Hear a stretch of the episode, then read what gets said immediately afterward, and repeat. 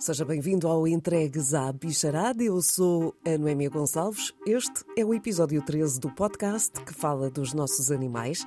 E a propósito do Dia dos Animais de Estimação, que foi assinalado ontem, sugiro a escuta do Há um Doc desta semana, em que a jornalista Cláudia Godinho dá voz a quem enfrenta um difícil dilema que também, por cá, abordámos num destes episódios, a nova causa do abandono animal em Portugal, que se prende com questões financeiras das famílias.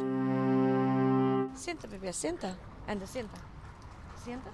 O que é que tu viste ali? Viste os teus amiguinhos? Viste? Viste? Viste? Viste? Olha a bola.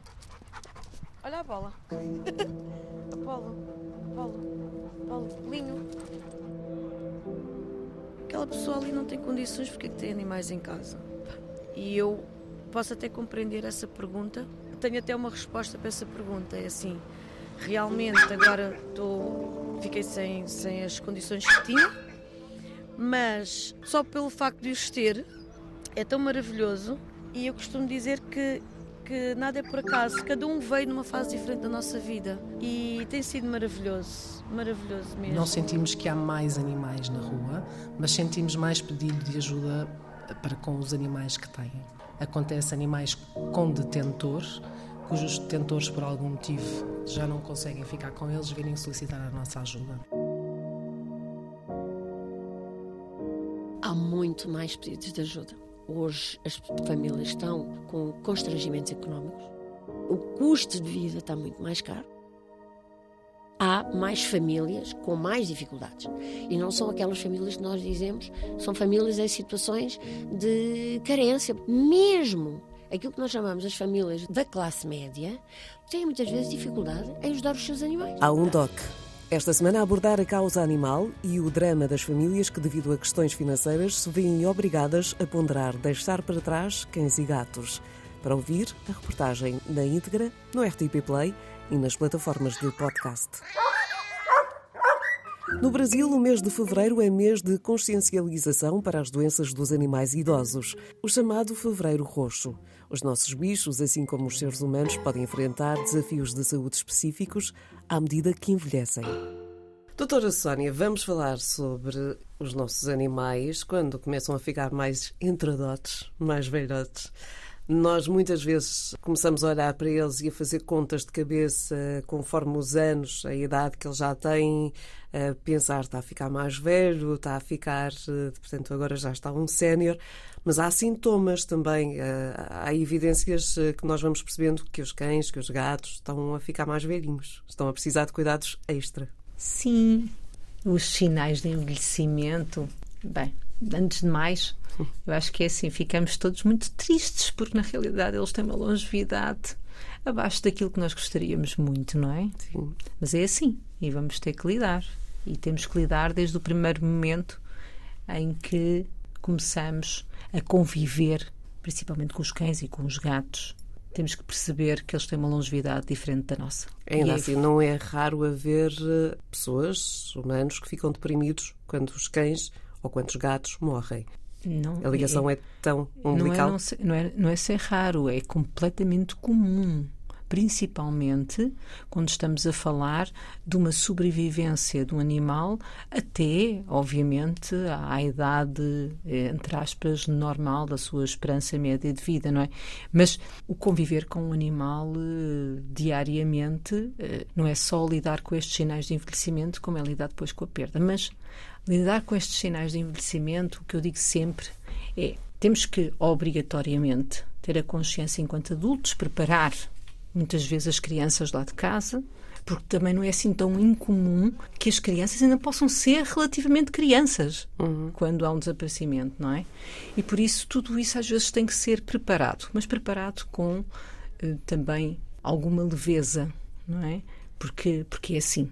O ideal seria eles viverem mesmo muito, muito tempo. tempo. e cada vez mais com as alterações dos cuidados médicos que são feitos, com os cuidados alimentares, com os cuidados que se dá em casa, a sua proteção, mesmo em termos de acidentes, etc. Os animais cada vez vivem mais, não é?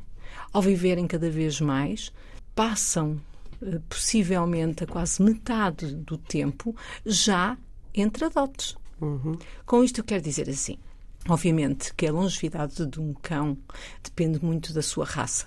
Isto de uma forma assim muito simples. As raças de tamanho pequeno têm tendência a ter uma longevidade maior do que as raças de tamanho grande. Independentemente disso, vamos falar numa média, que a partir dos 8 anos começamos a dizer que os meninos estão a ser séniores. e quando começam a ser séniores, começam a aparecer algumas mazelas, mazelas umas mais visíveis do que outras, mazelas até a nível do pelo. Isto não é difícil também de calcular, o nosso cabelo também muda e o pelo também muda há raças e há cores de animais que é mais notável o aparecimento de alguns pelos brancos, mas até a textura do próprio pelo fica mais áspera, muitas vezes até mais baça. Mais começam a ter algumas daquelas mazelas do acordar e dói-me as articulações, porque é comum começar a aparecer algumas artroses. Raças com maior predisposição, as maiores, tipo os pastores alemães, os labradores. Vai depender também daquilo que tem sido ou que foi a vida deles até então também nada que, que, seja diferente daquilo que se passa com os humanos, mas eles vão manifestando lentamente aqui, muitas vezes, alguns sinais manifestam também de uma forma mais efusiva do que propriamente os gatos, que também lhes acontece. Os gatos tendem a nós chamarmos séniores um pouco mais tarde. Os gatos, como sabem, também têm uma longevidade maior. Uhum. Por isso, a entrada nesta, nesta fase mais avançada já se vai fazer um pouco mais tarde. E, para além disso, começam a ter algumas alterações cognitivas. Confesso que acho que, na realidade, muitas vezes é a parte mais desprezada e, acima de tudo, ser a parte mais desprezada é aquela que mais incomoda muitas vezes os donos. Porquê? Porque ele já não se comporta da mesma maneira. Começa a perder um pouco a paciência. Os seus, a parte sensorial altera-se, ou seja, muitas vezes não veem tão bem. É comum o aparecimento, por exemplo, de cataratas. Não ouvem tão bem. O olfacto também já não é o mesmo. Isso é comum com... em cães e gatos? Isto é comum em cães e gatos. Mas muitas vezes estes sinais são mais fáceis de serem lidos nos cães. O, o, o de sempre. Porque uhum. com mais facilidade, a quase poderíamos dizer que eles têm comportamentos mais humanizados, ou pelo menos a nossa leitura é sempre mais fácil de, de, de, de, ser feita. E estas, todas estas alterações sensoriais, que fazem-se em todas as espécies, mas quando acontecem, fazem com que haja também, são acompanhadas também por alterações cognitivas e fazem com que o comportamento altere. Há maior necessidade de dormir, a menos uh, predisposição para, para a atividade. A atividade deve ser incentivada para que também essa alteração cognitiva não seja tão drástica. E o que é verdade é que muitas vezes não se percebe muito bem o que é que aconteceu-lhe. Mas será que, e até quase se confunde, será que isto é, é uma alteração cognitiva ou ele está doente, não é? Porque ele já não é, isto é muito comum dizer assim, ele já não é o mesmo. Uhum.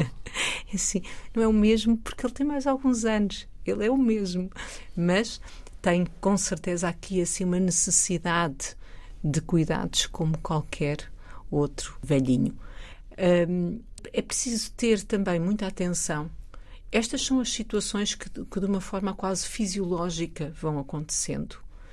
Mas é preciso ter muita atenção quando é que há necessidade de fazer, muitas vezes, diagnósticos precoces, porque com este aumento de longevidades há sinais que temos que ter uma leitura efetiva, que são sinais de algum tipo de patologia mais comum de aparecer em animais mais velhos, mas que têm que e que podem muitas vezes serem acompanhados e nós conseguimos, em alguns processos crónicos, acompanhar e fazer com que eles durem e durem com qualidade de vida Uh, durante, durante muito tempo. Ainda assim, há aspectos que os donos devem ter em consideração que irão surgir. Quanto mais anos eles têm, há uma série de. Já aqui ainda falou sobre a perda da audição, a questão da visão, muitas vezes até a queda dos dentes, não é? Portanto, há até processos que se assemelham um pouco àquilo que acontece com, com os humanos. Quantos mais anos, mais vamos perdendo algumas valências, não é? É normal, é natural. Completamente. E, por exemplo, no gato, aquela agilidade para subir para, para o armário mais elevado lá de casa, isso deixa de existir muitas vezes. E às vezes, se não estivermos atentos, podemos até nem reparar que ele já não está a fazer isso. Uhum. Mas não faz, não é? E, e essa parte que, que fala da parte da saúde oral é importantíssima.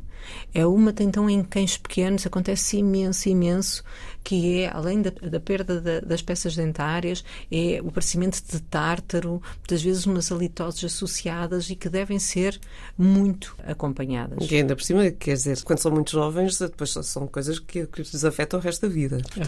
Afeta o resto da vida. Estas partes uh, articulares e a parte da boca são das situações que muitas vezes, além da prevenção, são em determinadas raças, é muito importante aquilo que nós podemos ir fazendo ao longo da vida para evitar quando estão na fase, nesta fase geriátrica, tenham às vezes estados eh, lastimáveis e que fazem com que haja mesmo uh, perda da qualidade de vida. Portanto, já, já percebemos, é, é, tal como os humanos.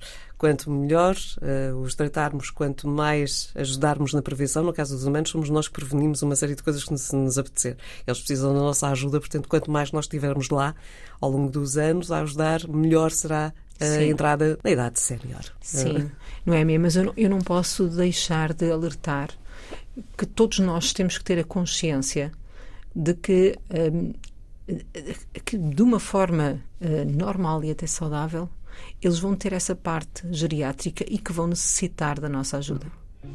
E por isso, essa ajuda, esse, esse acompanhamento e muitas vezes não deixar deteriorar determinado tipo de, de, de processos é um sinal de respeito e de amor por estes companheiros de vida muitíssimo grande. Como li alguros, o amor dos nossos animais nunca se reforma. Bebés, adultos ou séniores, os nossos animais dependem de nós e contam connosco para terem uma vida feliz e condigna. São histórias de amor que queremos também ouvir por cá. É enviar a sua experiência para noemia.goncalves.rtp.pt ou através do grupo do Entregues à Bicharada que pode encontrar no Facebook.